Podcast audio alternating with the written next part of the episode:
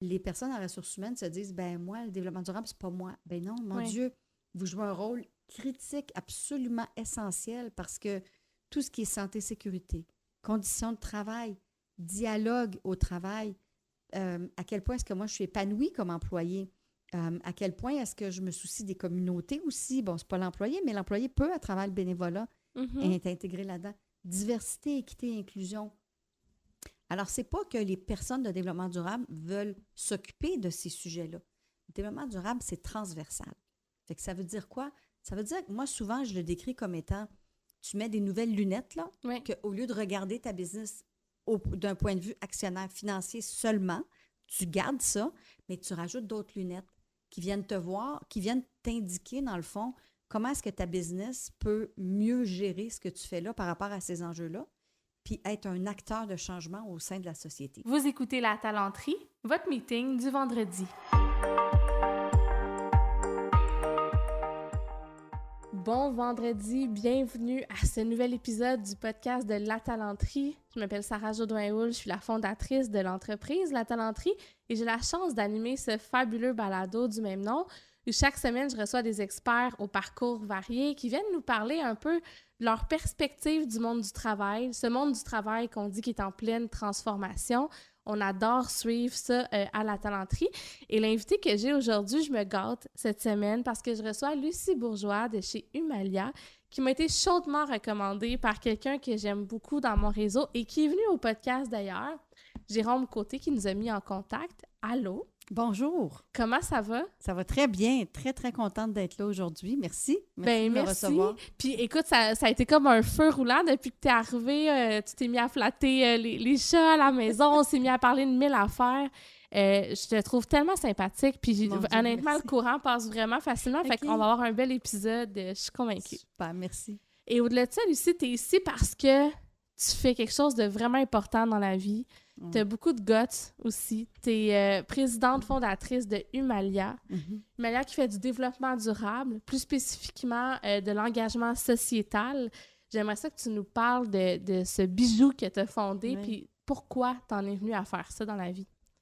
Mon Dieu, merci, merci, merci. C'est des, des- c'est des belles paroles, en fait. Mais en fait, j'ai fondé Humalia il y a 12 ans. Et je l'ai fondé après avoir passé 20 ans, moi aussi, dans des multinationales, dans des rôles, euh, disons, exécutifs en ressources humaines, en planification stratégique.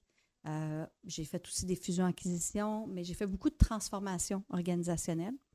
Et les 4-5 dernières années où j'étais dans des rôles euh, au niveau global, on m'a demandé de prendre la responsabilité sociale d'entreprise sous mon chapeau. Ce que j'ai fait. J'étais contente parce que je m'étais toujours impliquée beaucoup avec, euh, tu sais, sur des conseils d'administration d'OBNL, des choses comme ça. Puis je trouvais que l'entreprise avait besoin de réfléchir au rôle qu'elle joue dans la société. Puis j'ai eu un petit peu de, de désillusion. Puis tu sais, on parle Ouais. des années 2005, euh, 2008. Ouais. La fameuse RSE, là, avec les rapports de... ouais. Puis, tu sais, tout le monde nous disait, ben oui, OK, on le fait, mais moi, à l'intérieur de la boîte, qui était très innovatrice par ailleurs, j'avais de la misère à solliciter, malgré que j'étais sur l'exécutif au niveau global, j'ai eu de la misère à pouvoir solliciter, en fait, puis à aller aussi loin que je voulais aller par rapport à se questionner sur notre rôle dans la société. Mm. Alors, j'ai décidé de fonder Humalia. Et là, ce, que, ce qui est arrivé, c'est que j'ai décidé de me dire, ben, comment est-ce que je peux faire en sorte qu'au lieu d'être dans une entreprise, puis d'avoir un impact dans cette entreprise-là, d'essayer d'avoir un impact, je vais essayer d'aller allumer des petits feux. Ouais. Je vais essayer de faire comme un pissenlit. D'ailleurs, c'est le pissenlit qui est notre, notre brand, Mhm. notre marque. Euh, je me suis dit, je vais essayer d'allumer ça, puis que les gens s'approprient ce, ce- ce concept-là, puis qu'ils partent. Fait que, dans le fond, je ne veux pas être un consultant qui reste dans les entreprises. J'aimerais bien ça. Puis souvent, ça fait 10 ans qu'on travaille avec des clients, mais c'est du, tu sais, on va faire du travail au début, puis on va partir parce qu'on veut les équiper Ouais. pour qu'eux réfléchissent à Mais moi, je sers à quoi? Tu sais, moi, comme société, je suis un citoyen. Ouais. Puis toi, comme citoyenne, tu dois faire ton recyclage. Tu dois t'occuper des gens au niveau social quand tu vois des personnes avec des causes qui sont. Les gens sont peut-être plus vulnérables. On a une responsabilité de prendre soin des autres puis de prendre soin de notre planète. Mais l'entreprise, c'est la même chose. C'est un citoyen corporatif. Puis, elle a un impact négatif par ce qu'elle fait, que ce soit parce qu'elle va avoir des, des GES qui vont être Mhm. émis, parce qu'elle va faire de la pollution, que ce soit parce qu'elle gère des employés et elle a une opportunité là, d'avoir une contribution positive. Ou négative aussi sur la santé Ou- mentale, entre Absolument. autres, et même physique. Là, des Tout fois. à fait, tout à fait. Donc, l'entreprise a un impact qui peut être négatif, puis elle a un impact qui peut être positif. Puis moi, j'ai voulu me dire, mais il faut en prendre conscience de ça. Alors, c'est Mhm. pour ça que j'ai fondé Humalia. Puis je l'ai fondé en me disant, bien, pourquoi je l'ai fondé? C'est pour avoir un impact. Parce que moi, ce qui me parlait, c'était ça, ma raison d'être, mon alignement Mhm. à moi, c'était je veux avoir un impact plus grand que ce que j'ai, mais je veux aussi que les entreprises comprennent qu'il y a une opportunité d'affaires.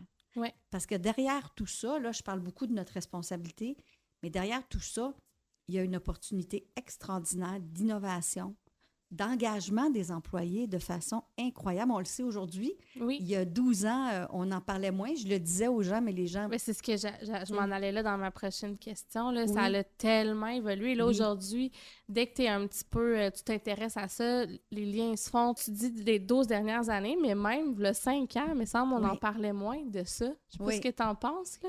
Ben, tu sais, on parlait, ça fait longtemps qu'on sait qu'au niveau environnemental, on a des soucis. Ça fait longtemps. Au niveau social aussi, quand tu y penses, je veux dire, la philanthropie, le fait que l'entreprise fait du bénévolat, le fait que l'entreprise fait des dons, ça fait longtemps qu'on en parle. Mais d'en parler dans un contexte systémique où on dit le développement durable, on veut laisser à nos prochaines générations au moins ce qu'on a au mieux. On veut répondre aux besoins que nous, on a, mais pour les futures générations aussi. Puis ça inclut quoi? Ça inclut plein d'affaires comme telles. Ça, c'est plutôt. C'est pas nouveau comme concept. hein. C'est un concept qui est là depuis la fin des années 80-90, beaucoup. Mais en entreprise, de l'intégrer partout, oui, c'est assez récent, disons, euh, qu'on on a un engouement pour le faire. Puis ça, tant mieux pour nous, Oui. parce que les premières années n'ont pas été faciles, parce qu'il fallait que je- que je convainque les gens de cette vision-là, qui n'était pas juste environnementale ou juste sociale, mais qui était réfléchie au rôle que tu joues. Puis, ben, est-ce que je me trompe si je dis que tu avais moins d'arguments potentiellement? Parce Oui. que, tu sais, le milieu de la finance, a vraiment, Oui. tu sais, euh, depuis, euh, puis je sais, mettons, il y a. BlackRock, entre autres, tu sais, qui avait Oui. annoncé euh, euh, sa stratégie, puis ça avait fait un tollé, puis tu sais, il y a plein d'affaires qui sont arrivées en lien avec ça, mais il n'y avait pas ça quand Non, toi, il tu n'y as avait démarré. pas ça. tu sais. Une des premières choses qu'on a vues qui était quand même majeure, ben il y a plein d'affaires. là. Il y a plein, plein, plein de choses qui sont arrivées, que ce soit du côté des Nations Unies, que ce soit le Global Compact qui a été mis ensemble, le pacte mondial, euh, que ce soit. Mais en 2019, le Business Roundtable aux États-Unis, qui est comme une organisation phare au niveau du secteur privé, qui avait toujours dans ses statuts dit que, dans le fond, l'organisation existe pour ses actionnaires, a fait un, vir, un virevolte en quelque sorte et a dit non, on existe pour toutes nos parties prenantes et notre mission est pour toutes les parties prenantes. Mm. Et c'est là que BlackRock est sorti en disant justement que eux, pour eux, c'était important de regarder au-delà de l'actionnaire, de regarder les parties prenantes. Donc, ça, c'est quelque chose de fondamental dans ce qu'on fait, que ce soit que tu appelles ça développement durable, RSE ou ESG, puis je pourrais te donner la différence entre tout ça après. Ouais.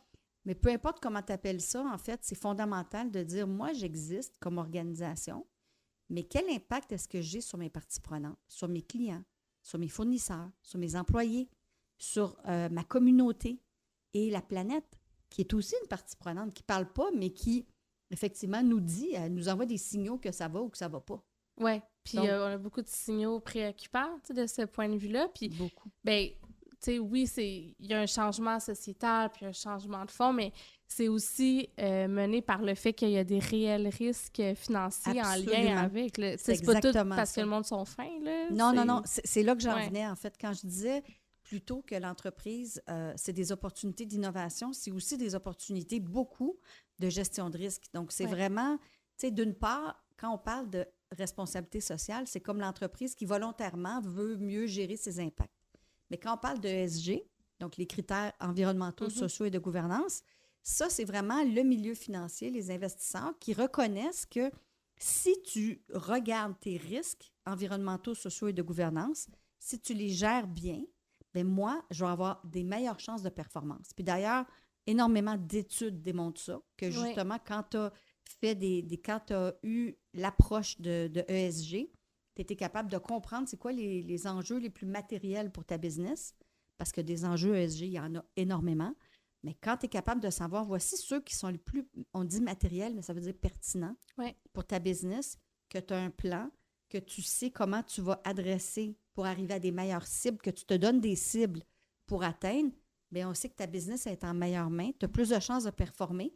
Et donc, moi, si j'investis dans ta business, je diminue mon risque. Mm-hmm. Donc, ça, ça l'a beaucoup aidé. Toute la finance durable, euh, depuis, euh, c'est ça, 4-5 ans, là, a vraiment beaucoup aidé à faire comprendre ça. Le risque qu'on a parfois, c'est que les gens fassent ça juste pour être conformes. Ah, je vais aller me chercher un, un investisseur.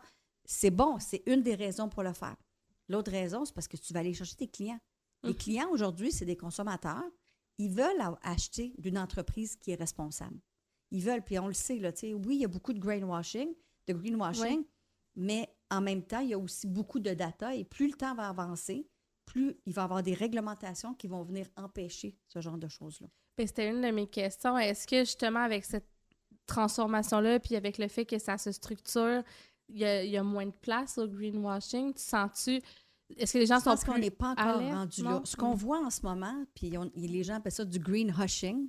Ah, ce qu'on voit en ce moment, puis nous, on le voit avec nos clients, c'est que les gens, euh, les gens qui, sont, qui ont vraiment envie de le faire de façon authentique, puis intégré dans leur modèle d'affaires, c'est vraiment essentiel, bien, eux, ils n'osent pas trop parler. Ils sont comme, ah, mais là, si je parle, puis là, ils vont m'accuser de greenwashing, ils vont m'accuser que j'essaie juste de faire ça pour le marketing et tout ça. Ou que c'est pas parfait parce que ça l'est jamais. Exactement. Et ça, c'est un excellent point. Et souvent, les gens disent, puis moi, je leur dis, tu sais, ce qui est important, là, c'est d'être transparent.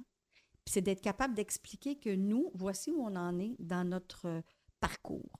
Notre Mhm. parcours, il démarre en quelque part. Puis aujourd'hui, peut-être qu'on a fait un diagnostic. On comprend c'est quoi qui est important pour, nous- pour nous, pour nos parties prenantes, pour réussir. On fait un plan d'action, on fait une stratégie, on se donne des cibles, mais on n'est pas encore rendu où on veut être. Mais, tu sais, pour être honnête, il n'y a aucune entreprise qui est rendue où elle veut être. Mhm. Parce que c'est un. C'est sans fin. Oui, puis quand C'est tu es une grande fin. entreprise, c'est complexe de C'est complexe de tourner plus que pour une plus petite entreprise. Ouais.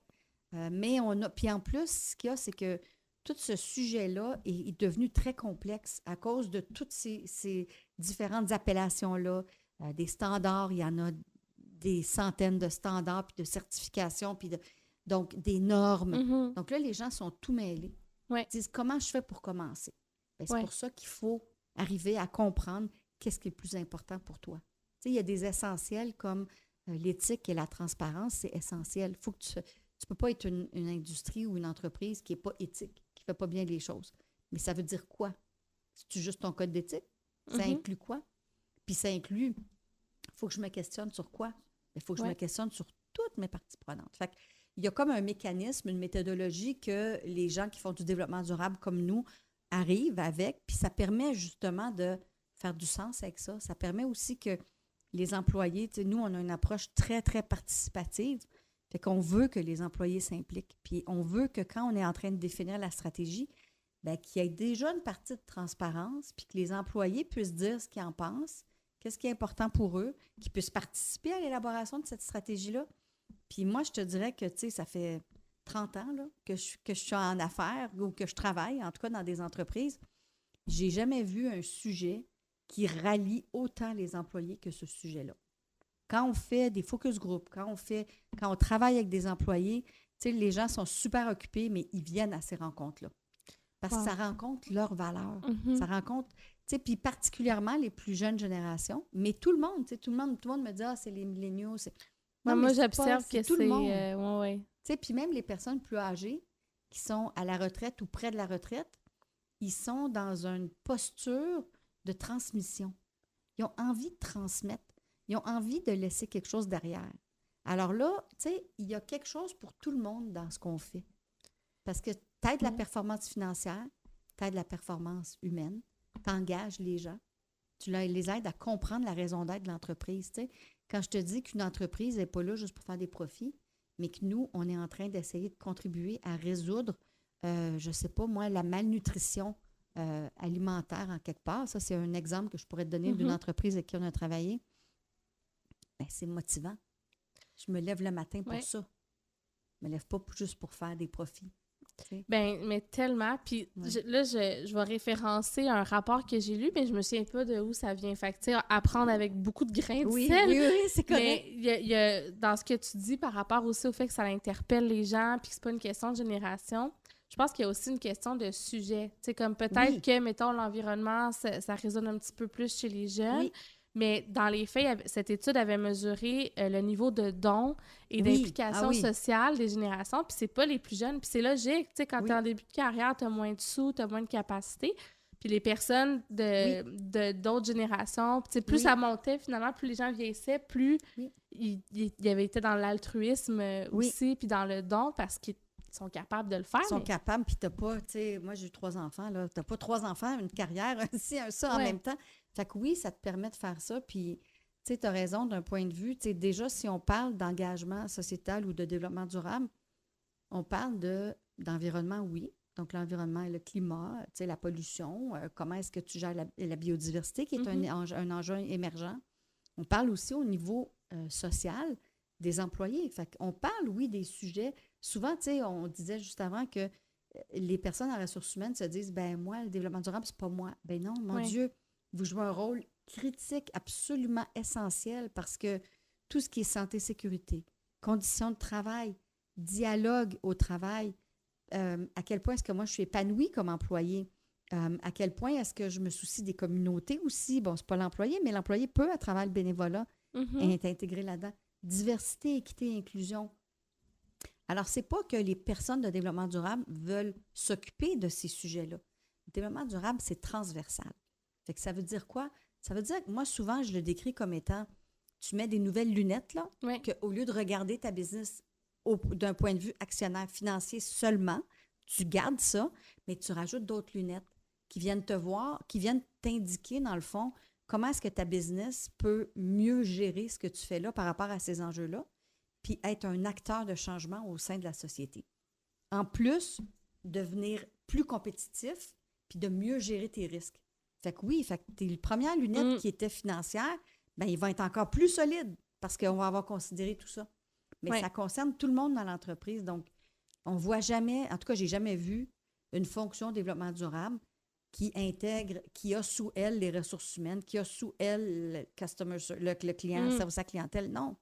C'est juste que tout le monde doit jouer sa part. Puis donc, les ressources humaines, avec juste les enjeux que je viens de décrire, sont extrêmement interpellées et importantes dans, dans, dans, ce, dans ce contexte-là.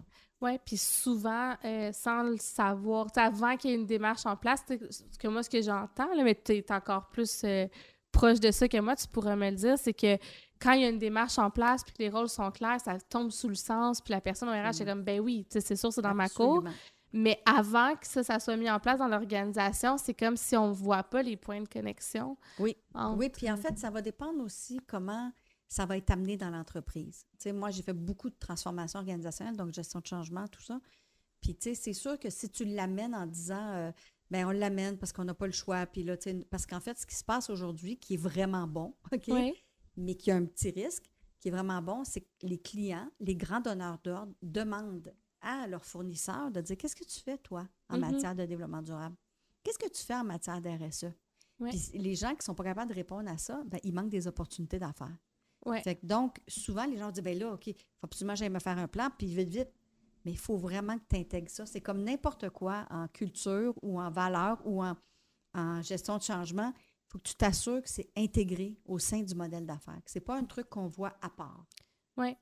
Puis même de l'actionnariat, moi, ce que je vois de plus en plus de, de, bourses de financement et de donneurs d'ordre, justement, qui, pour répondre à leurs enjeux ESG, veulent euh, arrêter de donner tout leur business juste à des grosses corporations, Absolument. vont cibler des entreprises avec des entrepreneurs issus de la diversité. Locaux. Oui, locaux aussi. Donc, tout, ça, c'est comme... Moi, je, ben, suis une nouvelle entrepreneur, fait je ne sais pas à quel point, mais j'ai l'impression que c'est quand même émergent. Oui, oui, oui. Ben, écoute, dans les grandes boîtes, ça fait un petit bout, mais dans les PME, ils commencent à vraiment le sentir. Puis ce qu'on entend, c'est en même temps, c'est quand tu leur fais réfléchir que, tu sais, d'avoir quelqu'un dans ta communauté, tu renforces ta communauté, ça renforce tes employés, tu es en train de développer mm-hmm. ces gens-là. Fait que, en fait, tu as une place, tu rayonnes mieux au sein de la communauté. Puis non seulement ça, si tu t'approvisionnes là, tu vas avoir moins de GES créés par le fait d'avoir fait venir ça de la Chine ou d'ailleurs. Ou de... il y a, overall, là, il y a vraiment des bénéfices partout. Puis avec les chaînes d'approvisionnement en ce moment qui ont eu tellement, qui ont été mises à mal dans le temps de la COVID, Puis encore aujourd'hui, avec ce qui se passe en Russie, ce qui se passe, toutes les tensions géopolitiques, on a un risque dans l'entreprise au niveau des chaînes d'approvisionnement. Fait que d'aller chercher puis d'avoir cette perspective-là, ça permet, ça permet de voir les choses vraiment différemment. Vraiment, vraiment différemment. Puis tu l'as nommé aussi, c'est ça permet aussi de mobiliser les gens derrière des objectifs communs. Tu as dit tantôt, il faut savoir sur quoi on veut miser. Parce que Mhm. tu peux pas, tu sais, je pense, partir du jour au lendemain puis dire, OK, on va être ESG-proof, on va devenir, ouais. des pionniers. Que- comment on fait pour savoir sur quoi on Oui. mise, nous autres, comme organisation? En fait, en fait, tu sais, il y a plusieurs outils qui sont vraiment intéressants. Je parlais tout à l'heure des frameworks, des normes et tout ça. Il y a une organisation qui s'appelle SASB, qui est une organisation qui a identifié, il y a 77 industries répertoriées. Et pour chacune de ces industries-là, ils ont identifié c'est quoi les enjeux majeurs pour cette industrie-là. Tu sais, une industrie qui est dans le service, comme nous, euh, bon, euh, mes GES ne vont pas nécessairement être un enjeu matériel hyper important, mais mes enjeux de ressources humaines vont être super importants pour moi. Fait qu'ils ont, ils ont déjà fait un, tri là-dedans. Ça, c'est une bonne, une bonne affaire. Deuxième chose, tu as plein de cadres qui parlent de tous ces enjeux-là. Fait que tu as ISO 26000, par exemple, qui est la norme en responsabilité sociale d'entreprise, qui, euh, qui est assez générique, mais qui te donne toute la base. OK? Par exemple, c'est quoi les enjeux majeurs sur lesquels on doit regarder? Fait que ce que tu fais, c'est que nous, ce qu'on fait quand on arrive dans une entreprise, c'est qu'on dit, bon, on a plusieurs cadres, on se sert de tous ces cadres-là internationaux, puis on vient voir, bien, pour vous, selon votre chaîne de valeur. Fait que là, on va mapper la chaîne de valeur avec l'entreprise, puis dire, bien, sur cette chaîne de valeur-là, c'est quoi les enjeux les plus pertinents pour vous? Hmm. Puis tu as des enjeux où tu peux contribuer positivement, puis tu en as d'autres où tu crées de la, de la valeur négative. Mhm. On va identifier ça. Puis en identifiant ces enjeux-là, ça nous permet après d'aller faire des consultations, entre autres, avec des parties prenantes, que ce soit à l'interne ou à l'externe, et à l'externe, en fait, je devrais dire. Puis là, de pouvoir faire ce qu'on appelle l'analyse de matérialité. En fait, c'est une analyse de pertinence. Fait que si tu peux imaginer un graphique avec un axe des X et Ouais. un axe des Y. Sur l'axe des X, on se demande à quel point est-ce que cet enjeu-là, par exemple des changements climatiques, est important pour moi pour réussir dans ma business aujourd'hui et demain. Donc ça, on va venir mapper sur l'axe des X. Euh, c'est de 1 à 10, c'est très important, par exemple. Mhm. Un exemple. Sur l'autre axe, on va venir dire à quel point est-ce que ces enjeux-là euh, sont importants pour nos parties prenantes. Alors, on va aller voir nos parties prenantes, puis on va dire, est-ce que ces enjeux-là, puis tous les enjeux que tu vas retrouver en haut à droite, qui sont importants pour les deux, ben, ils sont très pertinents. Hmm. Parce que tu en as besoin pour réussir ta business. Oui. Tu as besoin de ça pour innover, tu as besoin de ça pour avancer, puis tes parties prenantes le valorisent. Fait que là, déjà, on a une idée, OK? Mais au-delà de ça, ça, c'est une bonne, c'est une bonne pratique à faire. Puis là, de là, va découler la stratégie. Va découler la stratégie, le plan d'action, etc. Entre-temps, si quelqu'un dit je ne veux pas me rendre dans si loin que ça, faire toute l'analyse et tout, ben, il y a moyen de s'asseoir, puis juste à l'interne même, de commencer sur des quick wins. Ouais. Parce qu'il y en a toujours des quick wins. Mais de- mais d'avoir un. Puis, tu sais, la partie que je n'ai pas dit, c'est tout le diagnostic. Donc, de voir avec ces enjeux-là que je viens de mentionner, nous, on se situe où? Moi, mon entreprise, est-ce qu'on est mature sur santé, sécurité? Oh my God, oui, on est super avancé parce que la législation a tellement Mhm. évolué que on sait ce qu'il faut faire. Puis en plus, on veut aller plus loin parce qu'on est dans une industrie pour qui c'est important, par exemple. Euh, puis on va, on va se questionner là-dessus sur tous les enjeux pour vraiment faire un entonnoir, puis dire en bout de ligne, quels sont les éléments clés qui sont les plus importants sur lesquels nous, on doit travailler? On va développer un plan d'action, puis on va développer des indicateurs de rendement. Fait que oui, il y a une façon de le faire, puis il faut bien connaître tous les enjeux pour ne pas en oublier. Tu sais, là, par exemple, il y a des enjeux comme cybersécurité. Il y a quelques années, on en parlait, mais aujourd'hui, c'est un incontournable. Oui, c'est faut- majeur. puis, tu sais, il y a certaines industries financières, par exemple, où là, c'est vraiment, vraiment essentiel. Il y en a d'autres où est-ce qu'ils ne ramassent pas de données de leurs clients. Ben oui, par rapport à eux, leur, leur propriété intellectuelle, mais c'est peut-être moins pertinent que d'autres enjeux, par exemple. Il faut qu'il y ait la base, mais ils n'ont pas besoin d'aller vraiment au-delà. Fait que, il faut évaluer tout ça, puis se poser la question en bout de ligne, puis dire, ben OK, ça, c'est beau. Ça, c'est- la partie gestion de risque, hein? C'est la Mhm. partie de, de quelle façon je peux faire ça. Mais ce qu'on essaye souvent de faire, c'est que l'entreprise se questionne sur sa raison d'être sociétale. Parce que, tu sais, sa raison d'être, tout le monde, quand tu leur demandes c'est quoi ta raison d'être, bien souvent, on entend c'est être le meilleur pour tel client. Ah ouais, ça. sais. euh, on va être le, numéro un en Amérique du Nord. Exactement. mais Dans tel marché. Mais tu sais, ce qu'on essaye d'amener les entreprises, c'est à réfléchir, à dire, mais moi, en fait, je sers à quoi? Mm-hmm. Puis quand moi, je, quand moi, je travaille, c'est sur quoi que je peux avoir un impact. Puis je, je vais te donner un exemple parce qu'un de nos clients, c'est un client qui est, euh, qui est en agriculture, qui fait des fruits tropicaux, puis qui s'est rendu compte, à un moment donné, on a fait toute leur stratégie au niveau global, tout ça, le euh, développement durable. Puis on est arrivé à un moment donné à la réalisation qu'il y avait des rebuts qui pouvaient être réutilisés pour une mission sociétale. Donc, mm. reprendre les rebuts des fruits, les faire sécher, travailler en partenariat avec les autorités locales de différents, de différents milieux pour pouvoir se servir de cette poudre-là pour régler la malnutrition. Donc, tu vois, c'est l'économie circulaire, mais c'est même pas de ah, l'économie ben parce que ça, c'est un don, si je comprends oui, bien. Sauf, sauf, que ce que tu pourrais faire, c'est que ça, c'est là que tu vois toute l'innovation qui arrive au niveau de l'entreprise. Quand tu commences à réfléchir, parce que dans ta tête, tu t'es pas mis c'est quel marché, c'est quelle segmentation de clients, c'est quel personnage, c'est quoi mon produit, mais que tu t'es mis comme, ben autour de mon modèle d'affaires, c'est quoi le problème qu'il y a? Mm. tu as vu qu'il y a de la malnutrition, puis toi, tu fais quoi? Tu fais des fruits. Ben, comment moi je peux contribuer? Ton, ton chapeau, puis tes lunettes que tu as mis en quelque part pour voir ça, t'amène à innover. Puis là, oui, c'est bon pour, mettons, donner à des communautés, mais c'est aussi bon pour vendre. Mm. Donc, aha! Là, on tombe dans l'économie Là, on tombe, ben, on tombe, en fait, oui, en partie dans l'économie circulaire, mais aussi nouveau modèle d'affaires. Je suis en train de me créer une nouvelle niche que je n'avais pas, qui va peut-être m'amener plus tard dans encore plus de succès. Puis je vais m'ancrer au sein des communautés. Puis je Donc, il y a des bénéfices là, vraiment à tous les niveaux. Puis c'est un peu, c'est un peu ça qu'il faut regarder aussi, c'est comment on fait pour avancer ensemble dans, dans des problématiques comme ça. ça, c'est une problématique plus sociétale, mais tu as des problématiques aussi environnementales. Tu sais, par exemple, on sait qu'on veut gérer nos GES en termes de changement climatique. Ben moi, je ne sais pas si tu connais un petit peu comment on fait de un bilan carbone. Il y a plusieurs euh, scopes. On appelle ça des scopes ou des portées 1 et 2. Mm-hmm. C'est ce qui est sous ton contrôle. Donc, euh, par exemple, ton chauffage de ton édifice, euh, des choses comme ça. Mais tu as aussi ce qu'on s'attend aujourd'hui des entreprises, c'est qu'ils mesurent également le bilan carbone en amont et en aval de ton entreprise. Donc, tes fournisseurs. Et même quand tu vas aller vendre ton produit, qu'est-ce qu'il va créer en termes de bilan GES. Wow, ça, je ne le savais pas. Puis, ben, en ligne, mais là, c'est sûr que c'est pas comme un vrai bilan carbone, mais nous, on, a voulu compenser nos émissions de gaz à effet de serre. Fait qu'on a regardé des plateformes qui calculent. Euh, oui.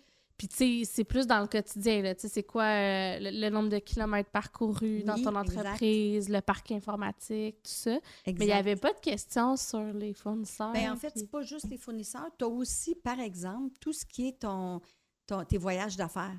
Alors, quand tu pars, tu t'en vas chez ton client, ça, ça fait partie de ce qu'on appelle le scope 3, donc la portée 3. Ah, OK, OK. Donc, ça aussi, ça, tu peux avoir un contrôle dessus. Mais il y a une partie que tu ne peux pas, mais tu peux en avoir. Donc, c'est d'identifier au-delà de toi-même.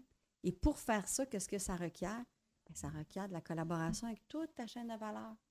Fait que toute la question des partenariats au travers de la chaîne de valeur devient importante parce que pour atteindre un développement durable, c'est pas juste une entreprise toute seule. On peut faire notre part, oui. mais c'est en travaillant avec d'autres qu'on va réussir à faire.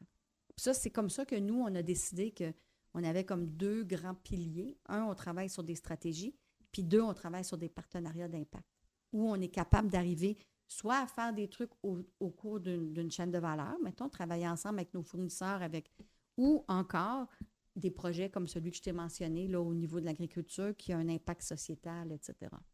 C'est, moi, je trouve ça vraiment magnifique de voir tout ce qui émerge autour de ça. Puis ce qui est le fun dans, ce que tu nous expliques, c'est que c'est vraiment une logique d'affaires, donc qui résonne aussi auprès des entrepreneurs.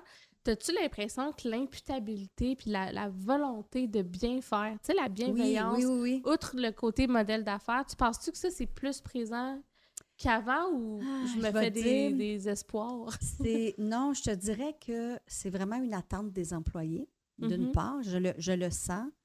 Je sens que le consommateur aussi veut voir ça. Dans les entreprises, moi, souvent, ce que je dis, c'est qu'il faut que quand on parle de ce qu'on fait, il faut qu'on parle à tout le monde. Parler à tout le monde, ça veut dire quoi? Ça veut dire parler à, puis là, je vais être trop générique, mais la personne en finance qui va regarder le bottom line faut que ça fasse du sens. Puis ça, c'est clair, ça fait du sens. Il faut que la personne qui travaille avec les clients se dise Ah, moi, ça me permet de mieux engager, retenir et mobiliser mes clients. Il faut que la personne qui est en RH dise ben OK, j'ai quelque chose à y gagner. Il faut que tout le monde y gagne. Mhm. Puis ça, ce sujet-là, il rassemble tout le monde parce que c'est vrai que ça touche à tout le monde. Fait que dans le fond, oui, le côté je veux le faire pour le bien, il est là, mais je te dirais que il est là parmi d'autres raisons aussi, parmi d'autres Mhm. rationnels. C'est pas ça qui va convaincre de passer à l'action nécessairement. Ceux comme qui être vont rationnel aussi. là-dedans, il y en a, puis eux, généralement, viennent à nous, pas pour faire la stratégie de développement durable, mais ils vont venir à nous pour dire, peux-tu nous aider à optimiser ce qu'on donne? Puis Mm. là, on va faire une stratégie d'engagement communautaire. Donc là, ça va être vraiment axé sur c'est quoi tes dons et commandites, comment tu donnes, as-tu des partenariats avec les OBNL, quel type de partenariat, comment tu bâtis ton partenariat pour que ce soit du long terme pour toi, mais aussi pour, pour l'OBNL, et que tu regardes des impacts, tu sois focusé sur créer de l'impact et pas juste je donne à 200 organismes chacun un petit 200 dollars. Bien, est-ce que vraiment ça fait de l'impact ou est-ce que je ne devrais pas changer ma stratégie? Mm. Mais ça, souvent, c'est des gens, comme tu dis, qui disent, euh, qui sont soit dans une communauté déjà, qui donnent beaucoup, qui ont reçu, souvent, ce que j'entends, c'est des, souvent, ce que j'entends, c'est des entrepreneurs fondateurs qui disent, moi, j'ai eu la chance de réussir, je veux la redonner à quelqu'un d'autre. Puis là, c'est de dire, OK, mais dans quel domaine? Fait que là, il y a toute une, une petite méthodologie qui les aide à réfléchir à ça. Mais on va avoir ça. Sinon, comme je te dis, dans l'entreprise, euh, même une seule personne veut le faire pour la tête avec, avec l'argent, puis les profits, puis que ça fait du sens, puis j'attire des nouveaux clients, je pense à des nouveaux modèles d'affaires, mais veut aussi le faire parce qu'elle veut faire le bien. Mhm. On n'est pas une seule personne. Est fait qu'il y a une plusieurs. résonance euh, cognitive et émotive et tout ça là, qui, euh, qui vient en arrière. Oui. Est-ce qu'il y a une crainte des fois de dire OK, ben là, si je m'engage dans ça, puis tu sais, honnêtement, Oui, même oui, nous, oui, on, oui. on est minuscule puis on est zéro parfait, Oui. mais on- à l'interne, on essaye de faire attention. Oui. Puis ça m'est arrivé dans l'équipe de dire Ouais, mais là, je peux pas commander à tel fournisseur parce que là, c'est pas en ligne avec notre politique. Là, tu dis comme Oui, OK, mais juste, tu sais, il faut que ça fasse du sens Oui. aussi. euh, tu sais, on est une entreprise soit quand cohérent. même. Là, fait que des fois, tu sais, on essaie le plus possible, mais des fois, on n'est pas capable. Mais là, tu Oui. moi, en tout cas, quand c'est arrivé, mettons, j'avais l'impression de créer de l'incohérence. Fait qu'il y a-tu comme un risque aussi Ben, de moi, moi, je pense que, en fait, là, tout est dans l'approche, la transparence, que quand tu dis que tu veux faire quelque chose, que tu sois cohérent avec ce que tu dis, puis que si tu n'y arrives pas, tu le dises. Puis Ouais. tu à dire, tu sais, je vais être honnête avec toi, moi-même, j'ai été challengée parce que dans notre équipe, on est déménagé cette année, on a fait, on a un nouveau bureau. Puis, tu sais, il a fallu qu'on. Parce que là, on avait une nouvelle cuisine, on avait. fallait que j'achète des affaires. Puis, moi, je me suis dit, ben OK, on va aller faire ça. Puis, tu sais, l'équipe, elle m'a dit, non, non, mais on s'en va chez Renaissance, là. Hum, On s'en va- Celui-là, il est facile. Il est facile, Ouais. mais quand même, sur plein de sujets, à chaque fois que j'achète quelque chose, je me pose la question. Puis, si je n'ai pas la réponse de comment je peux mieux faire, j'en parle dans l'équipe. Ouais. Fait que- mais après ça, si on fait le tour, puis on dit, ouais, mais là, on n'a pas vraiment le choix. Tu sais, système informatique, euh, Microsoft, euh, je veux dire, il n'y en a pas vraiment au Québec à côté local Ouais. que je peux vraiment me servir, que mes clients vont pouvoir s'en servir. Donc là, à un moment donné, tu comprends, puis tu évalues ça, puis tu, tu fais le pour et le contre. Mais au Mhm. moins, tu sais que tu as essayé, tu as fait ce que tu avais à faire, puis oui, il faut être cohérent. Honnêtement, puis il faut être cohérent parce que les employés le remarquent quand on ne l'est pas. Alors Ouais. oui, il y a, c'est vrai que quand tu lances quelque chose, il faut que tu sois prête, pas à être parfait, mais il faut que tu sois prête à dire, on va prendre ça, bouchée par bouchée. Puis ça, je trouve que ça marche beaucoup avec les entrepreneurs parce qu'on ne peut pas du jour au lendemain tout switcher, tout notre business d'un coup. Il faut Non. y aller étape par étape. Puis c'est en faisant cette analyse-là de où on est, en fait, qu'est-ce qui se passe dans, dans- dans mon, dans mon écosystème, il y a du benchmarking? C'est quoi qui est le plus important pour moi? Puis OK, je vais focuser là-dessus. J'ai 3 à 5 ans pour me rendre où je veux. Puis voici ce que je vais faire l'année 1, l'année 2, l'année 3. Puis en passant, je ne vais pas faire ça parce que je suis obligée. Je vais m'organiser. Moi, souvent, ce qu'on discute, c'est organise ça pour que les leaders de chacune de ces stratégies, sous-stratégies en Mhm. dessous, ce soit des gens qui ont un envie, que ça va les motiver, puis c'est peut-être même des talents que tu veux développer parce que tu lui donnes une nouvelle opportunité. Puis ça, tu vois, IBM a compris ça il y a tellement longtemps. Tu sais, IBM, je ne sais pas si tu connais, ils ont un IBM Service Corp qui appelle. C'est comme les. les c'est comme un Le petit- cloud puis tout ça. Là, non, en fait, en fait dans leur entreprise, ils ont, euh, ils, avaient, ils avaient lancé en 2005 à peu près Smarter Planet Initiative, l'initiative de ville intelligente, entre autres, OK? Donc, vraiment, puis ils ont voulu s'impliquer, ils étaient vraiment à l'avant-garde. Puis, ils se sont dit, nos employés, nos top talents, qu'est-ce qu'on veut faire? On veut leur donner des opportunités de développement. Alors, ils ont pris des exécutifs à travers le monde, puis ils leur disaient, on te lance dans un pays, puis voici la problématique business et sociétale, trouve-moi la solution. Mais ils faisaient ça, ils ont fait ça. À... je veux la job, j'aurais du fun! ah oui, tu aurais du fun, vraiment. Puis écoute, ils, ont pris, puis c'est drôle parce que sur mon conseil aviseur, j'ai la dame qui était responsable de l'Asie à ce moment-là chez IBM, qui est avec moi depuis le début. Fait que je suis vraiment chanceuse. Mais eux, ils avaient fait ça au Vietnam, puis ils avaient dit à l'équipe, c'était une équipe de six ou sept exécutifs qui venaient de partout à travers le monde, qui ne se connaissaient pas. On leur a dit, tu as un mois pour trouver la solution. Un mois? Un mois. C'était quoi la problématique? La problématique était énorme. C'était une problématique où, au Chi Minh City, il y avait eu beaucoup de contamination des poissons. Et euh, ça avait créé énormément de problèmes. Quelqu'un était mort, je pense, aux États-Unis, du poisson qui, était, qui s'était rendu. Puis il n'y avait pas de traçabilité. Fait que quand c'est arrivé, tout le marché s'est effondré pendant un bout de temps parce que les gens n'avaient plus confiance aux poissons, parce que les poissons étaient contaminés. Hum. Puis il n'y avait aucune façon de pouvoir dire, ben c'est quel batch qui est contaminé? On ne le sait pas, c'est quel batch. Fait que là, IBM est arrivé, puis on dit, on va venir vous aider à ça. Ils ont eu un mois pour parler avec les parties prenantes. Fait qu'ils ont parlé avec les employés, les autorités, les, les OBNL, les, les, associations de, de, pêcheurs.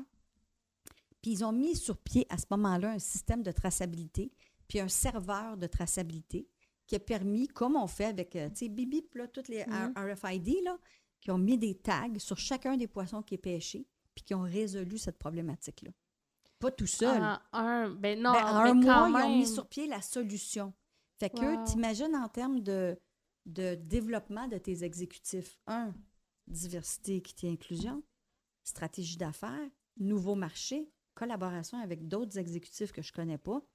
Mais pourquoi? Pour résoudre une problématique sociétale qui, en bout de ligne, aujourd'hui, elle est répliquée dans des dizaines et des centaines de villes puis de pays parce que c'est une solution innovante qu'ils ont imaginée à ce moment-là qui a pu être répliquée. Fait que ça, c'est un des... Ça, c'est la vraie innovation sociale. Tu pars avec les parties prenantes, oui. tu trouves la solution avec eux, puis c'est quelque chose de scalable qui change. Euh, Mais tu vois, si je hmm. suis la personne RH, je me dis, wow, as-tu un meilleur programme de développement des compétences de tes exécutifs, puis ton planification de la relève?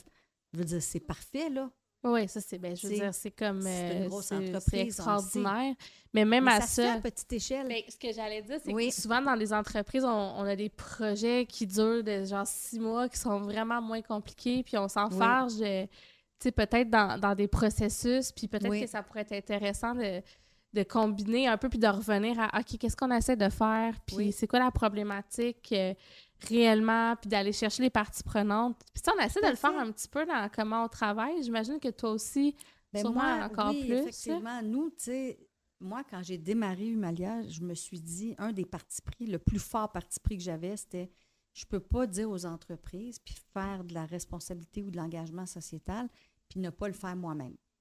Alors là, tu démarres une entreprise, tu es, es, tout petit, tout petit, qu'est-ce que tu peux faire? Bien, c'est facile de dire, ben non, pas encore, je vais attendre de faire plus de profit, d'être plus gros. Mais mm. ben non, mais qu'est-ce qu'on a aujourd'hui à donner? Ah, ben on a nos compétences, on a un petit peu d'argent, de profit qu'on fait sur ça. Alors, qu'est-ce qu'on peut faire? Bien, qu'est-ce qu'on peut faire qui va aussi nous bénéficier? Parce qu'en quelque part, moi, je dis souvent ça, les, gens étaient, choqués au début quand je disais ça, c'est, oui, tu peux donner, mais si tu donnes, puis qu'en quelque part, ça te permet de, de connaître ton milieu, ça te permet de, pas de vendre ton produit, c'est pas de ça que je parle, mais que tu bénéficies de cette relation-là, c'est bon. Fait que nous, on s'est questionné, puis on a dit, mais ben, nous, on a quoi comme compétence? Bien, toute la partie de la responsabilité sociale, les partenariats aussi avec le secteur privé et les autres, les OBNL, etc. Puis on a été approché, en fait, par une communauté en Afrique avec qui, bon, j'avais travaillé avant, avant, avant de partir Malia, qui m'a dit, Lucie, peux-tu venir nous aider? Puis j'ai dit, ben moi, j'avais pas j'avais pas l'idée d'aller à l'international pour faire ma RSE. Je voulais pas mm-hmm. vraiment, je voulais vraiment faire ça localement. Mais cette communauté-là était tellement engagée, puis on s'est suivi pendant un an, un an et demi à faire des, Skype à l'époque. Puis on a finalement décidé qu'on allait, les, qu'on allait les appuyer. Mais qu'on allait les appuyer comment? Ben, en mettant nos compétences à profit. Fait que pendant... Et ton réseau, si je me trompe réseau pas? à un moment Ouais. donné aussi, effectivement. Fait que ce qu'on a, mais on a commencé avec juste nous-mêmes. Ils nous ont dit Ah, Lucie, peux-tu, ah, tu vas nous aider à faire un partenariat avec le secteur privé. Mais plus je leur parlais aux maires, euh, aux gens de la société civile, c'est comme 150 000 personnes qui vivent sur un lac. Donc, vraiment une problématique vraiment particulière. Euh, Veux-tu nous en parler juste avant de continuer? Oui, C'était quoi oui, la oui. problématique? ben, la problématique, il y avait définitivement pauvreté. Donc, tu sais, c'est une communauté qui vit avec moins de 2 par jour. C'est une communauté qui vit sur un lac. Donc, l'environnement, tu peux imaginer, est super important. Ils vivent sur des maisons sur pilotis. Il n'y a pas de système d'assainissement de l'eau. Hum, Donc, gros Mhm. problème à ce niveau-là. C'est des pêcheurs, des agriculteurs. On a des changements climatiques qui sont là. Ils vivent sur un lac qui est connecté avec la mer. Donc, le lac, ça Mhm. monte, ça descend. L'eau peut parfois être salée, parfois pas salée.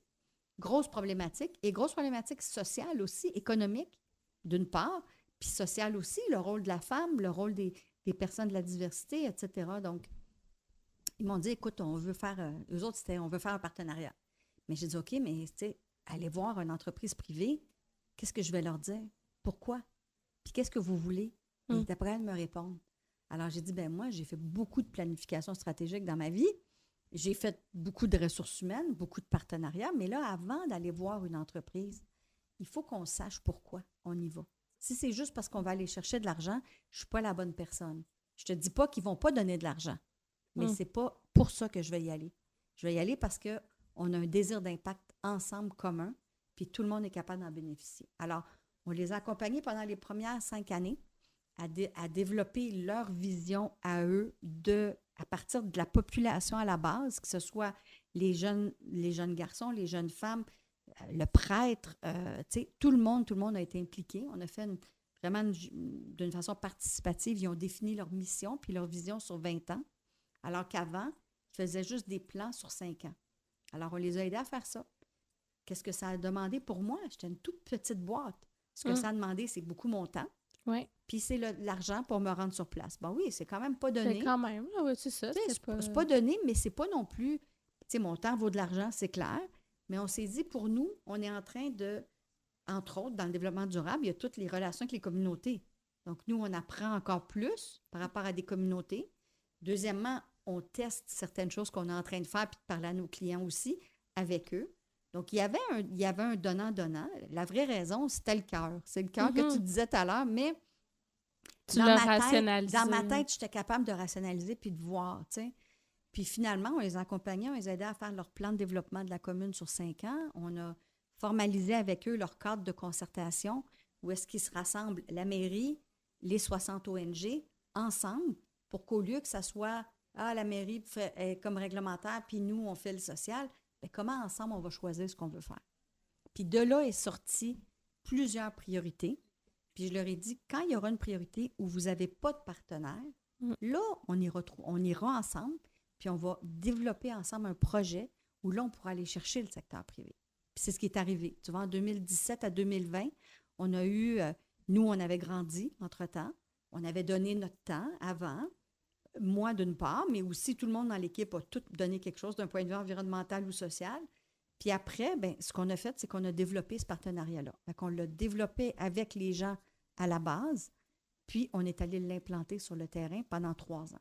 Puis c'est un projet qui visait les changements climatiques, donc l'adaptation au changement climatique, donc sensibiliser la population qui savait pas, certains savaient vraiment ce qu'était le changement Mm. climatique parce qu'ils sont agriculteurs, mais il n'y avait peut-être pas les mots dessous, ils ne comprenaient pas les causes. Ouais. Des fois, les causes étaient, étaient quelque chose de complètement différent. Deuxième chose, c'est d'avoir une entreprise privée canadienne qui s'appelle Technologie Ecofix, qui a accepté de travailler avec nous aussi parce que pour elle, c'était une façon de démontrer son expertise puis de tester des nouveaux marchés en Afrique. Mhm.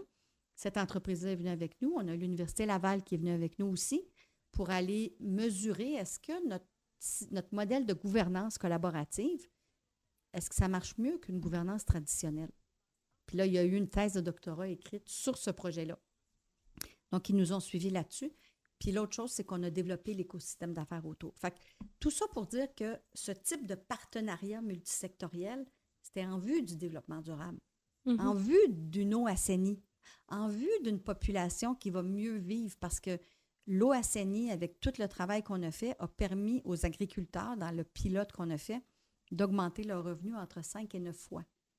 Donc, on a un, un, impact économique, on a un impact social où les femmes ont pris plus de place. On a un, donc, tu vois, ça, c'est un projet qui, pour nous, nous a énormément appris. C'est notre engagement sociétal, mais ça, on est aussi venu mettre à profit pour une petite boîte tout ce qu'on est. Notre argent, Mm. nos ressources, nos clients. Il y a des clients qui ont participé à ça.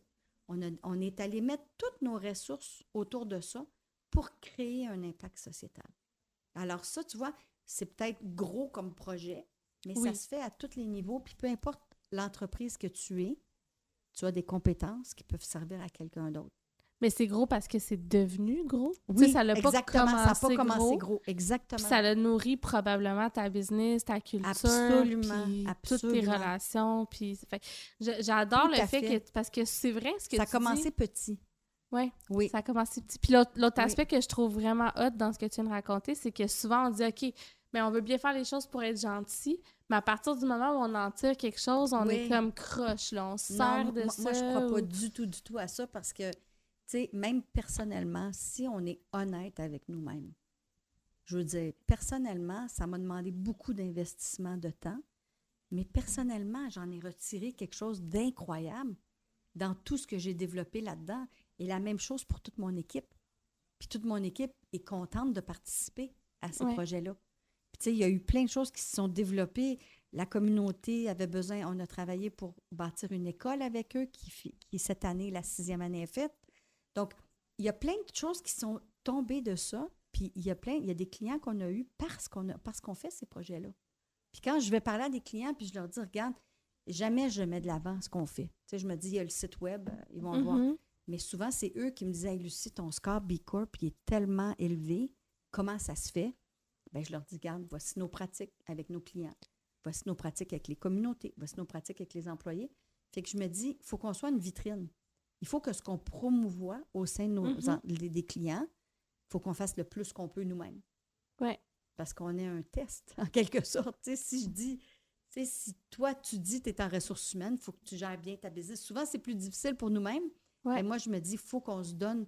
Tu sais, euh, faut de, être idéaliste de dire ce qu'on fait puis de faire ce qu'on dit. Tu sais, Oui. euh, je pense que c'est vraiment important. Puis le, le côté de dire ce qu'on fait aussi, je le trouve Oui. important parce que si on trouve des façons de développer ou qu'on teste des affaires, ben si on n'en parle pas parce qu'on a peur d'avoir Ouais. l'air de, de vouloir dur, ça. shiner. Je, je vais, je vais être honnête avec toi, ça, je trouve ça dur. Personnellement, mais ça, c'est très personnel.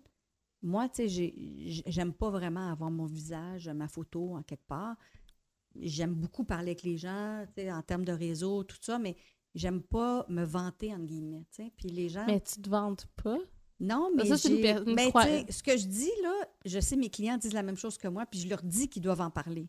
C'est juste qu'à soi-même, c'est plus difficile. Mais je, je peux comprendre, mais sincèrement, tu en ce moment, tu es en train de m'inspirer. Puis je suis convaincue Oh. que les auditeurs aussi. Fait que, tu sais, t'es Ouais. pas en train de te vanter, tu es en train de Non. parler de quelque chose que tu as testé, que tu as fait, puis qui a eu euh, un impact. Fait que, tu sais, mon Dieu, une chance que tu en parles. Puis, tu sais, moi, je pense qu'il faut qu'on, comme entrepreneur ou porteur de projet ou employé, tu sais, peu importe, si on, a- on teste des affaires qui vont bien puis qui vont pas bien aussi, je pense que. oui, il y en a qui tu vont pas connais-tu bien. les tout à Fuck Up. Nights? Non! OK, ça, c'est un... OK!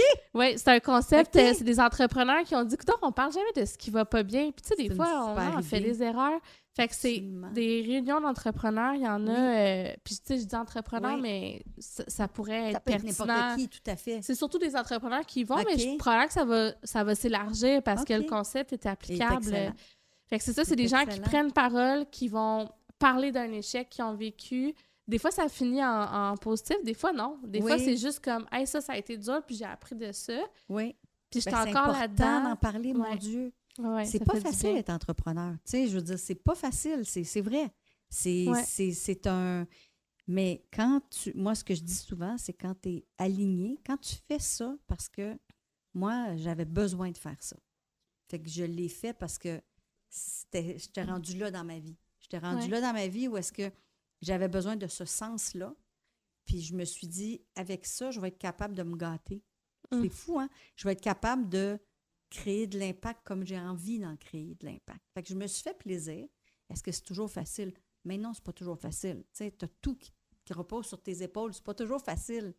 Mais moi, je, dis souvent que je me pince encore tous les mm-hmm. matins. Tu sais, je vais travailler, puis c'est comme pas un travail, là.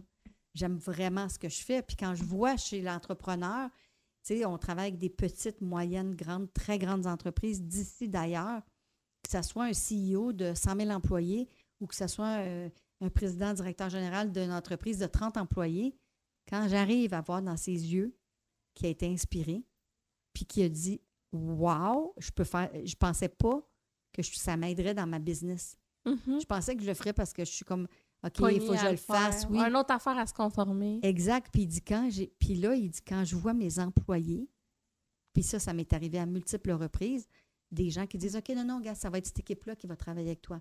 OK, mais j'ai besoin quand même de quelqu'un sur le comité exécutif qui va, parce qu'il faut vraiment qu'on parle au comité exécutif quand on fait ce mm. qu'on fait.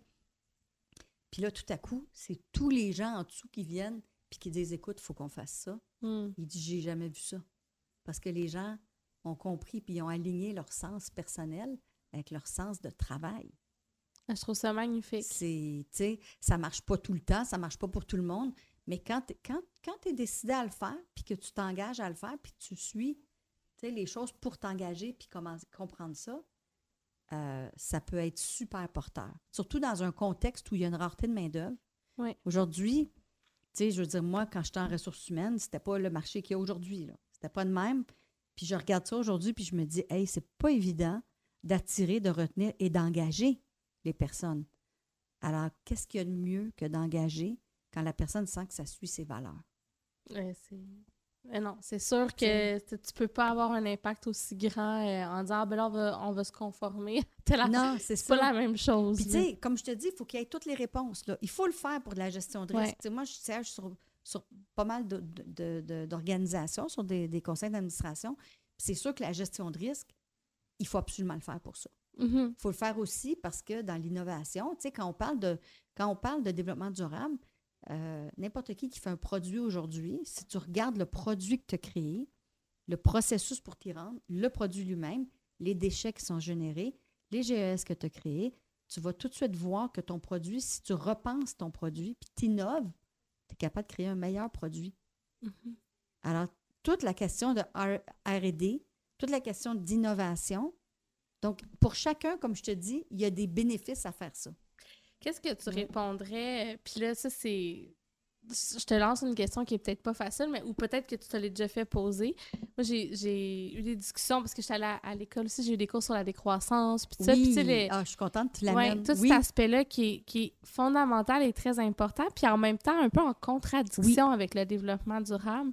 Qu'est-ce que tu penses? En fait, il n'est pas en contradiction. Pour moi, il est ben, en alignement pour vrai. Ouais. Il y en a qui peuvent dire que c'est en contradiction parce que tu ne grandis plus. OK? Sauf que toute la question de la décroissance, si tu regardes seulement les limites planétaires qu'on a dépassées mm-hmm. déjà, euh, tu comprends vite qu'on est vraiment beaucoup de gens sur une petite planète.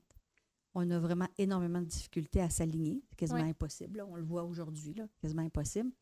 Donc, tu te poses la question à dire, ben en fait, une des, une des, clés, c'est de produire et de consommer moins. Ouais. Ça, c'est vraiment la clé parce que oui, c'est bien tout ce qu'on fait en termes de faire mieux, diminuer nos GES, euh, diminuer la pollution, parler d'économie circulaire, c'est tout bien. Mais en bout de ligne, si chacun de nous consommait, moins, bien oui, tu aurais des, des, Le modèle économique pourrait avoir des, des, négatifs par rapport à la croissance, mais on n'exigerait plus la même chose que ce qu'on exige sur les marchés financiers. Tu aujourd'hui, les entreprises, c'est c'est quoi tes résultats du corps? Parce qu'en fait, l'investisseur ne veut pas avoir 5, 6 veut avoir 10 Mais là, ce qu'on parle, c'est majeur, c'est systémique. De... Moi, je trouve qu'il faut avoir cette discussion-là. Oui. Puis elle est difficile à avoir. Puis elle est difficile à avoir dans le milieu financier. Mais tu sais, je connais plusieurs personnes qui travaillent en finance durable qui ont ces discussions-là, mais que quand vient le temps d'en discuter vraiment publiquement, c'est plus difficile parce que tu as justement tous ces différents courants. Ouais. Puis c'est polarisant. Oui, puis, ben, tu sais, moi, je vois de. Ben, toi, aussi encore plus, mais il y a des économistes qui se mouillent, qui en parlent. Il y a Gérald Fillon, entre autres, qui aborde beaucoup ça. Oui. Mais en même temps, j'ai l'impression, tu sais, parce que quand on regarde plus les puristes, tu sais, Oui. de la décroissance, c'est comme si, puis ça sort pas de nulle part, là, c'est qu'à chaque fois qu'on s'améliore ou qu'on optimise ou qu'on fait du développement durable ou qu'on qu'on produit mieux, ça fait en sorte qu'il y a plus de croissance, Oui, c'est au vrai. final. C'est vrai parce qu'on se un dit, peu ah, ça, ben, c'est correct. Oui, oui, je Ouais, comprends. ça. oui. On se dit, c'est correct, je peux vraiment euh, le faire plus, effectivement. Écoute, moi, je continue de croire que à la base, il y a quelque chose dans notre culture de société. Qu'on soit ici, qu'on soit en Afrique, qu'on soit en Chine, qu'on soit aux États-Unis, il y a quelque chose par rapport à ce qu'on valorise comme société. Puis il va, il va falloir à un moment donné, puis, sais, je ne sais pas comment ça va arriver. On fait beaucoup de théories du changement pour dire comment est-ce qu'on fait pour arriver où est-ce qu'on veut arriver. Je ne sais pas comment ce changement-là va arriver.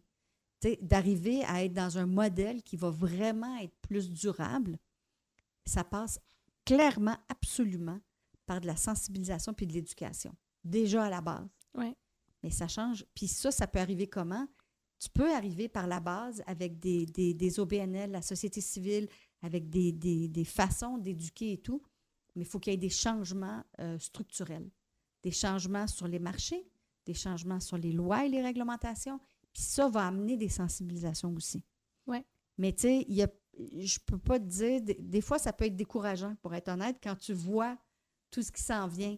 Mais en même temps, au lieu de se décourager, tu sais, je pense à ma fille, moi j'ai trois filles, puis j'ai ma plus jeune qui m'a dit une fois, il y a peut-être deux ans, tu sais, dans, dans un petit peu, on sortait de la COVID, puis elle me dit, tu sais, maman, elle dit, nous, elle dit, on est la génération sacrifiée. Elle dit, nous, là, on- toi, tu as été chanceuse. Tu sais, peut-être que tu me dis que tes parents, à toi, ils étaient les baby boomers, Mm. ils ont bien vécu, mais toi, tu as quand même eu 40, 45 ans où est-ce que tu t'inquiétais pas tant que ça des changements climatiques. Elle dit, nous, là, ça nous arrivera jamais. Je suis née là-dedans, puis toute ma vie, il va falloir que je porte ce poids-là. Puis vous, là, les plus vieux, vous nous dites, c'est vous les jeunes qui allez changer le monde. Mais elle me disait, vous, vous allez faire quoi? Hey, je te dis, j'étais comme. On était dans la Ah, j'ai cuisine. des frissons, tu m'en Ah oui. parles, puis je suis comme, oh ouais, ça jure. fesse, là. Ah oui, on était dans la cuisine. puis Mais c'est comme, vrai, Je l'entends beaucoup, mais de ta propre fille, Ouais. puis qui me dit, tu me mets ça sur mes épaules. Ouais. Puis en fait, puis plus, on a eu plein de discussions après avec mes autres filles aussi. Puis tu sais, ce qu'ils me disaient, c'est, oui, mais maman, c'est vous qui avez le pouvoir aujourd'hui. C'est Ouais, vous qui a- devez- C'est comme de Pourquoi vous reporter. attendez ça à nous? On ne devrait pas attendre après nous. Mm. Puis je veux dire, ils ont raison, les jeunes, de dire Ouais, ça. ouais, c'est comme go, ça presse. Puis en plus, de Oui. toute façon, quand, quand on regarde aussi, euh, toutes les études, tout ça, euh, je veux dire, mon Dieu, le- le- les rapports du GIEC, puis tout ça, Ben oui, c'est comme, a- il n'y a a- pas de temps On n'a à pas de perdre. temps. On n'a pas de temps à perdre. Puis moi, en quelque part, tu sais, on parle beaucoup d'éco-anxiété. Puis ça, c'est quelque chose qu'on entend beaucoup chez nos clients. Quand on parle avec les employés, c'est de l'éco-anxiété, puis comment on va gérer ça, etc. Bien, oui, on peut aider à gérer ça, mais une des meilleures façons, c'est d'agir. Une Mm. des meilleures façons, c'est que tu fasses quelque chose pour sentir que tu as un contrôle sur quelque chose. Que ça soit petit, moyen, grand. Puis tu sais, à la maison, là, les employés, ils sont tous des citoyens. Ils sont tous des consommateurs. Fait qu'à la maison, ils font plein d'actions pour le recyclage, pour tout ça. Pourquoi est-ce que rendu en entreprise, c'est une autre personne? C'est la même personne qui part le matin puis qui arrive chez... qui, qui veut ait de C'est même, je trouve, plus facile en entreprise parce qu'on est un groupe à viser la même chose puis à se donner des moyens collectifs. Fait que t'as comme un Absolument. cadre pour te soutenir, tu sais, quand Absolument, tu- tout à fait. Tu vois, fait on a comme. Puis quand on, quand on éduque en entreprise, quand on sensibilise en entreprise, ben on sensibilise la personne à la maison. Ouais. Puis on sensibilise. Nous, on a travaillé beaucoup dans le secteur, entre autres, du vêtement, des, fab- des, des tissus, etc. Puis une des choses qu'on s'est rendu compte, c'est que, en fait, les gens qui travaillent dans ces milieux-là, des fois, on pense même pas à ce qu'on fait parce que tout le monde, c'est le même. hein. On vit au jour le jour. Mais quand tu t'arrêtes puis que ton employeur vient parler de ben, qu'est-ce qu'on fait avec les rebuts, qu'est-ce qu'on fait avec ça, Euh, comment est-ce qu'on. La diversité, l'équité, l'inclusion, qu'est-ce qu'on fait avec ça? Ben, ah oui, on a plein de gens de plein de nationalités. Mais c'est pas juste ça, la diversité, l'équité, l'inclusion. C'est Mhm. beaucoup plus grand que ça. Mais comment on se sensibilise? Ben, ça se traduit dans leur vie de tous les jours. Ouais. Fait que, ouais. On va être obligé de s'arrêter Oui, parce que ça oui, fait une oui. heure qu'on parle, mais c'est passionnant. J'ai envie de Oui. te demander en terminale ici, toi, tu vois quoi comme, comme futur? Est-ce que tu as l'impression qu'on est à un point tournant? Est-ce que. Ah oui. Tu sais, il y en a qui disent même que l'ère du capitalisme est en train de se transformer. Oui. Euh, tu penses quoi, toi? Ben moi, je pense qu'on n'a pas le choix, en fait. Puis c'est pas juste parce qu'on veut bien faire, c'est pas parce qu'on veut bien faire, c'est parce qu'on n'a pas le choix. Mhm. Puis là, tu vois, au Québec, on a commencé à sentir, puis au Canada, cet été, avec les feux et tout ça, ça a amené énormément de sensibilisation. Il y a un an, quand on faisait nos ateliers sur les, les bilans carbone qu'on faisait pour Ouais. nos clients, tout ça, c'était comme, ah oui, oui, mais ça, c'est loin. Non, non, mais là, on le voit, là, on le voit. Fait qu'on n'a comme pas le choix. Moi, je pense qu'on, comme je te dis, je sais pas, si- je pense qu'il faut qu'il y ait multi-approches Mhm. de réglementation, de loi, de sensibilisation, de cadre, d'avoir des, malheureusement, des situations où on est nous-mêmes touchés, puis on est capable de voir qu'est-ce qu'il y en est. Euh, mais je vois qu'effectivement, notre système économique va devoir se transformer. Il va se transformer en quoi? Je ne le sais pas. Je ne suis pas économiste pour pouvoir te le Non, dire. mais sûrement que les économistes le savent pas non plus. C'est dur de prévoir quelque chose qui n'a pas existé. Oui, oui, puis aussi, je trouve que ce qui est dur, c'est qu'on est dans un environnement tellement incertain Mhm. où est-ce que le changement bouge vite, des tensions géopolitiques, on le sait, tout ça pourrait foutre en l'air un peu le désir de changement pour une meilleure société. Fait que oui, j'ai un, Mm. je me questionne là-dessus. Je me dis, je pense qu'à un moment donné, ça va devenir plus fort parce que, tu sais, la pyramide des âges qui commence, qui est inversée, Ouais. à un moment donné, les Puis gens pas vont juste se au demander, Québec, là, tu sais, dans c'est beaucoup pas de juste pays. au Québec, ouais. c'est ça, mais en même temps, il y a beaucoup d'incohérences, je trouve, même dans les, dans les jeunes générations, parce que on dit qu'ils sont beaucoup plus environnementalistes, puis c'est vrai, mais d'une autre part aussi, ils veulent aussi vivre, puis dépenser, puis aller s'acheter des choses, puis tu sais. Mais Ouais. tout le monde est comme ça, c'est pas juste eux. Mais la, la, la- ouais, le, puis le monde est tellement complexe, puis cette incohérence-là, puis ces paradoxes-là, je pense, font partie de, de nous puis de notre société à, à tous les Oui, niveaux. à tous les niveaux. Puis je, je te dirais une dernière chose que je dirais, c'est de se rappeler que à notre niveau, on est tous capables de faire quelque chose. De par... Puis il y en a qui disent à quoi ça sert, moi, que je sauve, euh, je sais pas, moi, tel euh, un kilo de, de déchets? Non, mais t'agis.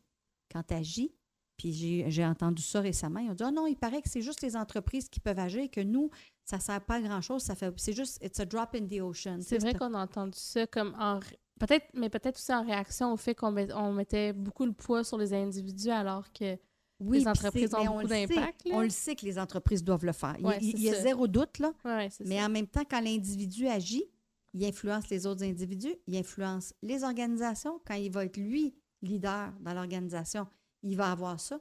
Fait qu'il n'y a rien de perdu. Puis Mhm. moi, je pense que chacun, on est capable de faire quelque chose. Puis juste pour le fait que ça nous fait nous sentir mieux, juste ça, ça vaut la peine. Mhm. Fait que pourquoi pas faire ça? Pourquoi pas nous encourager? Puis dire on va travailler ensemble pour le faire. Puis ça peut commencer par euh, pas grand-chose, puis finir par des énormes projets Ouais, c'est internationaux, comme c'est ça a vrai. été le cas pour C'est toi. vrai, c'est vrai. Merci énormément de ton Hey, ça me temps. Ça a été vraiment merci. agréable. Je, savais déjà parce qu'on s'était déjà parlé, puis j'avais hâte que tu viennes euh, nous parler de ta vision de ton entreprise. Oui. On va mettre les liens vers Humalia euh, si jamais des organisations qui ont envie de se Absolument. faire accompagner ou d'en savoir plus. Oui. Puis euh, un lien vers ton profil LinkedIn. Est-ce que tu es active sur LinkedIn? Pas? Oui, mais pas super gros, mais, mais j'ai quand même pas mal, de, pas mal de choses dessus. Tu peux aller voir. OK, parfait. Puis si voir. les gens te sollicitent via LinkedIn, Via LinkedIn, ça va aller ou lucie.bourgeois à humalia.ca. Très facile. Puis Ça juste dire plus. que oui. Puis si jamais les gens, euh, tu sais, je donne souvent, euh, mon, mon- mon- on m'a souvent dit que j'ai pris un bâton de pèlerin pour avancer. Puis c'est important pour moi que les gens le comprennent bien. Fait que si j'ai des gens, des, des- des groupes euh, de direction qui ont juste envie d'en entendre parler, euh, tu sais, je fais des présentations des fois une heure. Aller vous rencontrer. Tu sais, j'ai pas le but de dire, hey, je veux te vendre mon affaire. Non, c'est pas ça. Je veux sensibiliser. Ben, Alors, si le message est ça- lancé, puis je sais Oui. qu'il y a des gens dans des groupes d'entrepreneurs qui suivent la talenterie parce qu'on voit des fois des petits courriels passer. Euh, donc, euh, je n'ai pas Ben, pour qui me contactent absolument, ça va me faire plaisir avec Super. toutes les bonnes intentions. Ben, encore une fois, un énorme merci, Merci. Lucie. À la Merci prochaine. À la prochaine. Bye bye.